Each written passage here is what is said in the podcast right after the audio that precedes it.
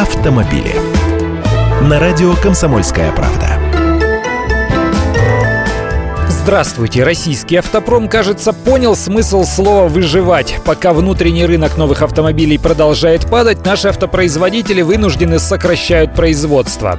GM «АвтоВАЗ», например, переходит на односменный режим работы вместо двухсменного. Автозавод «Урал» может сократить до 12% сотрудников в первом полугодии. «АвтоВАЗ» переходит на четырехдневную рабочую неделю с соответствующим сокращением зарплат.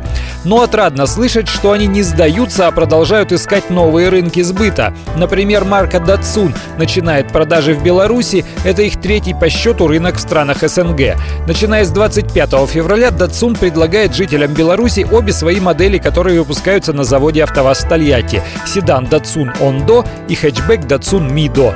Декабре прошлого года Datsun вышел на рынок Казахстана, открыв там три своих официальных дилерских центра. И дальше расширяться хотят. Рено начинает экспорт автомобилей российской сборки на рынок Вьетнама. В Азию поедет Рено Duster московского автозавода, а также Рено Логан и Сандера Stepway, которые производятся на конвейере АвтоВАЗа в Тольятти. Производство первой партии готовых автомобилей для вьетнамских покупателей уже началось. Кстати, компания Рено стала первопроходцем. Это первые экспортные поставки во Вьетнам легковых автомобилей из России. Я Андрей Гречаник, автоэксперт «Комсомольской правды». Отвечаю на ваши вопросы в программе «Главное вовремя» каждое утро в 8.15 по московскому времени. Автомобили.